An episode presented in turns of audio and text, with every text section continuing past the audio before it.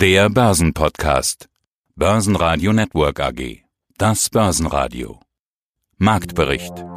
Im Studio Sebastian Leben. Außerdem hören Sie diesmal den Strabag-Vorstand Dr. Thomas Bettel, POR-CEO Karl-Heinz Strauß und Wolftank Adisa CEO Dr. Peter Wert. Alle Interviews in ausführlicher Version hören Sie auf börsenradio.de oder in der Börsenradio-App. Ein super Börsenaugust steht vor seinem Abschluss, auch wenn der Montag im DAX kein Highlight war. Minus 0,7% auf 12.945 Punkte bedeutet, die 13.000 Punkte Marke ist erstmal wieder weg. Auf Monatsbasis sind da aber fast 6% plus zu sehen. Normalerweise ist der August ein Minusmonat, diesmal ist er schon der fünfte Gewinnmonat in Folge. Die Wall Street eröffnete im Minus, aber auch hier steht der beste August seit Jahrzehnten an. Der Dow Jones tritt erstmals in neuer Zusammensetzung auf. Urgestein ExxonMobil ist raus, Salesforce ist drin. Apple und Tesla haben ihre Aktiensplits durchgeführt und legen deutlich zu. Die besten Aktien im DAX waren Heidelberg Zement mit plus 1,1%, gefolgt von Bayer und RWE mit plus 0,9%. DAX-Verlierer waren Siemens mit minus 2,2%, Allianz mit minus 2,3% und die Deutsche Bank mit minus 3,1%. Guten Tag, meine Damen und Herren. Hier spricht Thomas Birtel aus Wien. Ich bin der Vorstandsvorsitzende der Strabag SE, einem der größten europäischen Baukonzerne. Und Bauen läuft. Diesen Trend kennen wir jetzt schon seit einigen Jahren, will ich sagen. Äh, jetzt ist 2020 aber ein außergewöhnliches Jahr, natürlich wegen der Corona-Pandemie. Wie wir aus vielen Gesprächen wissen, ist Bau aber dennoch ganz gut gelaufen. Wie sehr sind Sie denn betroffen von der Pandemie?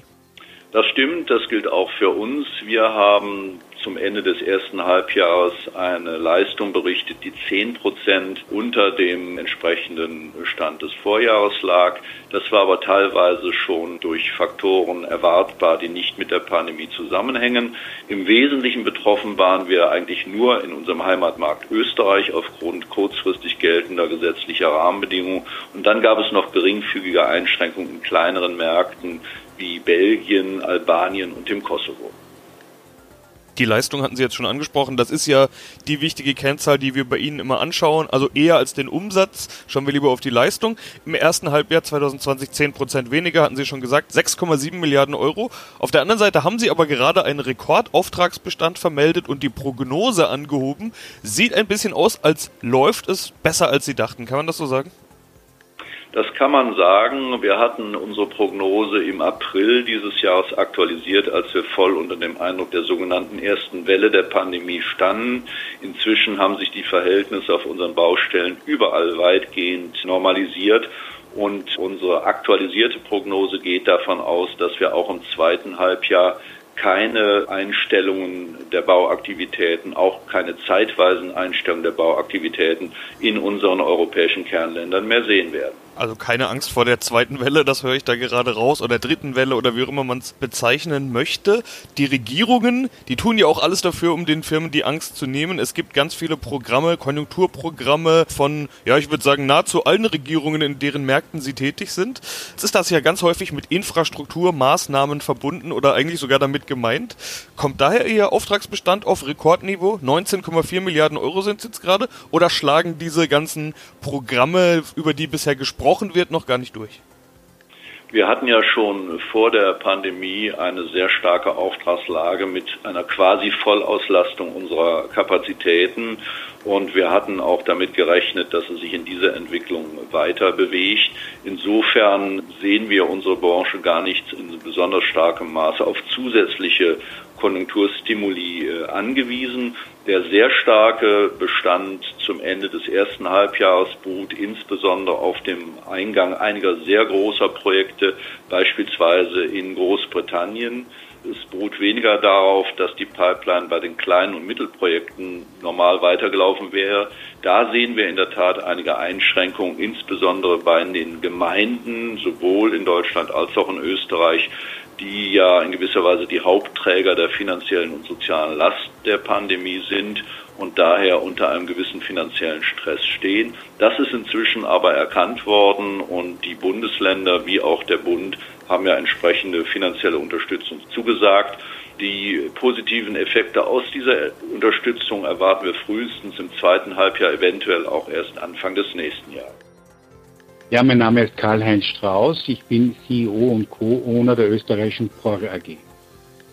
Ihre Zahlen kamen ja bereits in der vergangenen Woche und da ist für das erste Halbjahr eine Corona-Delle zu erkennen, wenn man es denn so nennen möchte.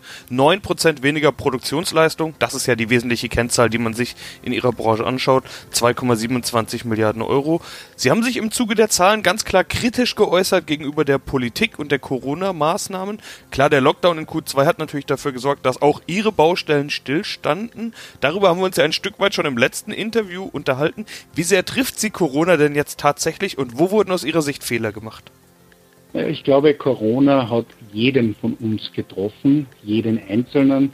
Ich glaube, wir alle waren überrascht von der Schnelligkeit, der Härte und der Endgültigkeit der Maßnahmen und der Auswirkungen überrascht. Ich glaube, niemand kann sich von sich aus behaupten, er wäre auf so etwas vorbereitet gewesen. Die Bauindustrie, und hier kann ich von Österreich einmal sprechen, war natürlich nicht vorgesehen, dass es hier zu Shutdowns kommen sollte, sondern das war in der politischen Sprache etwas unglücklich ausgedrückt und einige wenige haben dann gemeint, auf den Baustellen kann es keine Sicherheitsabstände gehen etc. Und dann stelle man das fachlich sauber und ausgewogen diskutiert hätte, hat es halt vorläufig zu einem Stillstand gegeben. Ein Mitbewerber ist auch fortgeprescht und hat von heute auf morgen alle Baustellen eingestellt. Und dann haben natürlich der eine oder andere öffentliche Auftraggeber auf Druck öffentlichen Druckes auch dann die Baustellen einmal eingestellt. Nach der Diskussion mit den österreichischen Sozialpartnern, dass man hier auch sicher, und das ist glaube ich das oberste Motto, sicher und hygienisch miteinander arbeiten kann, Abstand, Masken, genaue Vorschriften mit Pausencontainern etc. Hat, wurde auch die Arbeit wieder aufgenommen, aber der Shutdown war damit umsonst. Auch alle anderen Länder haben unter Corona gelitten, zwar nicht wegen einem Shutdown, aber man hat natürlich ineffizientes Bauen gehabt, Reisebeschränkungen haben den Einsatz von den Mitarbeitern länderübergreifend eine Zeit lang verhindert und natürlich äh, gewisse Schließungen von Baustellen, wo Covid-Fälle auftreten, dann ineffiziente Produktionstechniken, weil vielleicht einmal das Material oder dann doch durch Sicherheitsabständen ineffizientes Bauen führen dazu, dass wir natürlich in unserer Bilanz heuer Covid-19 sehen werden. Und auf politischer Ebene werden solche Themen natürlich immer nach unten durchgereicht. Ich hatte gesehen, Sie fordern mehr Geld für die Gemeinden, für die Kommunen, also quasi für die unterste Instanz, die es auf politischer und auch lokaler Ebene gibt. Muss der große Geldbeutel nochmal aufgemacht werden? Ja, warum fordern wir insbesondere für Gemeinden eine Aufstockung des Budgets? Die Gemeinden leiden ja unter mehreren Themen. Sie haben erhöhte Kranken- und Pflegethemen. Einerseits, auf der anderen Seite der Anteil an den Einnahmen des Bundes sinkt dramatisch und natürlich auch Ausfall aus Kommunalsteuer hat die Gemeinden betroffen. Man hat in Österreich dann sofort reagiert, also positiv. Man hat den Gemeinden eine Zusatzmilliarde zugestanden für zukünftige Projekte. Und das erscheint mir aber meiner Meinung nach aufgrund der heutigen Informationen etwas zu wenig zu sein. Das heißt, man wird da wahrscheinlich zwei bis zweieinhalb Milliarden brauchen, und warum sollen die Gemeinden das ausgeglichen bekommen? Und zwar nicht wegen unserer Größe oder wegen unseres Konzernes, sondern eben wegen den vielen kleinen und mittleren Betrieben. Denn es muss sichergestellt sein, dass die Gemeinden ihre Investitionen vor allem tätigen in Zeiten wie diesen. Denn das kommt vor allem regionalen, lokalen, kleinen, mittleren und auch den größeren Firmen zugute. Aber vor allem Stärkung der regionalen Kaufkraft und Investitionen das ist eines der großen Themen, die die Gemeinden vor allem für sich äh, beanspruchen können.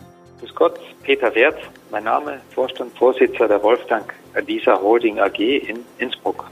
Und dennoch sieht man bei Ihnen in den, in den Zahlen deutliche Effekte. Also der Umsatz, ja. wenn ich den mal rausgreifen will, der geht im ersten Halbjahr ja deutlich zurück. 12,9 Millionen Euro nach 26,1 vor einem Jahr. Also nicht mal mehr die Hälfte der Vorjahresumsätze. Woher kommt dieser ja. deutliche Einbruch? Wie gesagt, das hat jetzt nichts mit den Rohölpreisen zu tun, sondern mit dem Gesamtumsatz. Also Lockdown heißt ja, dass Sie zu Hause bleiben. Wenn Sie zu Hause bleiben, brauchen Sie auch keinen Treibstoff mehr. Und wenn Sie keinen Treibstoff brauchen, dann gehen auch die Umsätze und, und Gewinne der Treibstoffhändler direkt zurück, egal zu welchem Preis die dann einkaufen. Das hat dann direkte Folge des Lockdowns, der verringerten Mobilität. Wir hatten, wie gesagt, die Umweltsanierungsumsätze, die haben gehalten. Aber die Umsätze aus den schlüsselfertigen neuen Tankanlagen, LNG und auch Wasserstoffanlagen, wo wir viel investiert haben und jetzt bei den ersten Projekten dabei sind, Wasserstoffanlagen zu bauen, die wurden gestoppt, aber wie gesagt aufgeschoben und keinesfalls aufgehoben. Insofern werden wir die Umsätze sehen. Die Leistungsfähigkeit sieht man ja im Umsatz ersten Halbjahr vom letzten Jahr. Und die Hausaufgaben haben wir ja gemacht. Man sieht, dass trotz dieser Einbruch, der knapp über die Hälfte des Umsatzes war, das EBITDA noch positiv ist mit 330.000 Euro. Also war uns wirklich wichtig, hier ein positives Rohergebnis zu fahren, trotz dem Einbruch. Die Hausaufgaben konnten unsere Geschäftsführer eigentlich gut erledigen. Bin ich ganz zufrieden damit und werden entsprechend das dann auch wieder aufholen können.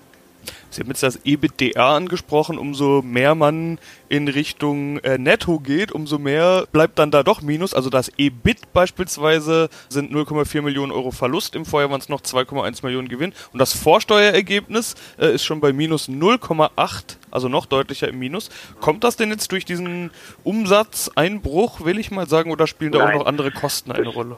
Der Unterschied des Vorsteuerergebnisses zum EBITDA, der liegt wie in allen Jahren in den Abschreibungen und in den Zinsen.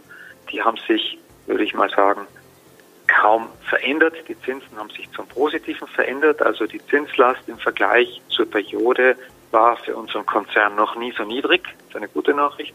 Und die Abschreibungen, da spiegeln sich dann eben Dinge wieder, wo sie, wie der Name schon sagt, Assets wertberichtigen, abschreiben.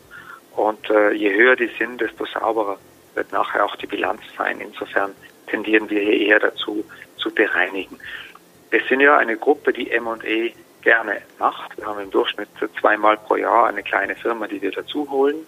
Der letzte Deal war jetzt groß. Also wenn das klappt mit Petrotechnica und im Moment hat ja alles funktioniert, ist alles gezeichnet, dann werden wir uns im Frühjahr nächsten Jahres diese Call-Option auch genau ansehen und dann ziehen. Und wenn wir die Call-Option ziehen können Frühjahr für Petrotechnica SBA, dann wird sich der Wolftanker dieser Konzern im Verhältnis zu 2019 verdoppelt haben. Unabhängig davon, was jetzt in dem Jahr passiert ist. Die Weichen haben wir ja gestellt.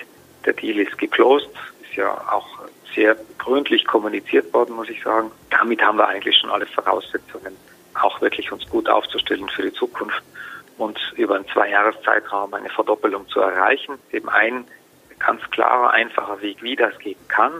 Und vielleicht fällt uns dazu noch was ein und können wir noch das eine andere dazu kommunizieren, dann im Herbst, wo man noch weitere solche Maßnahmen treffen können wird. Also bin ich mal zuversichtlich.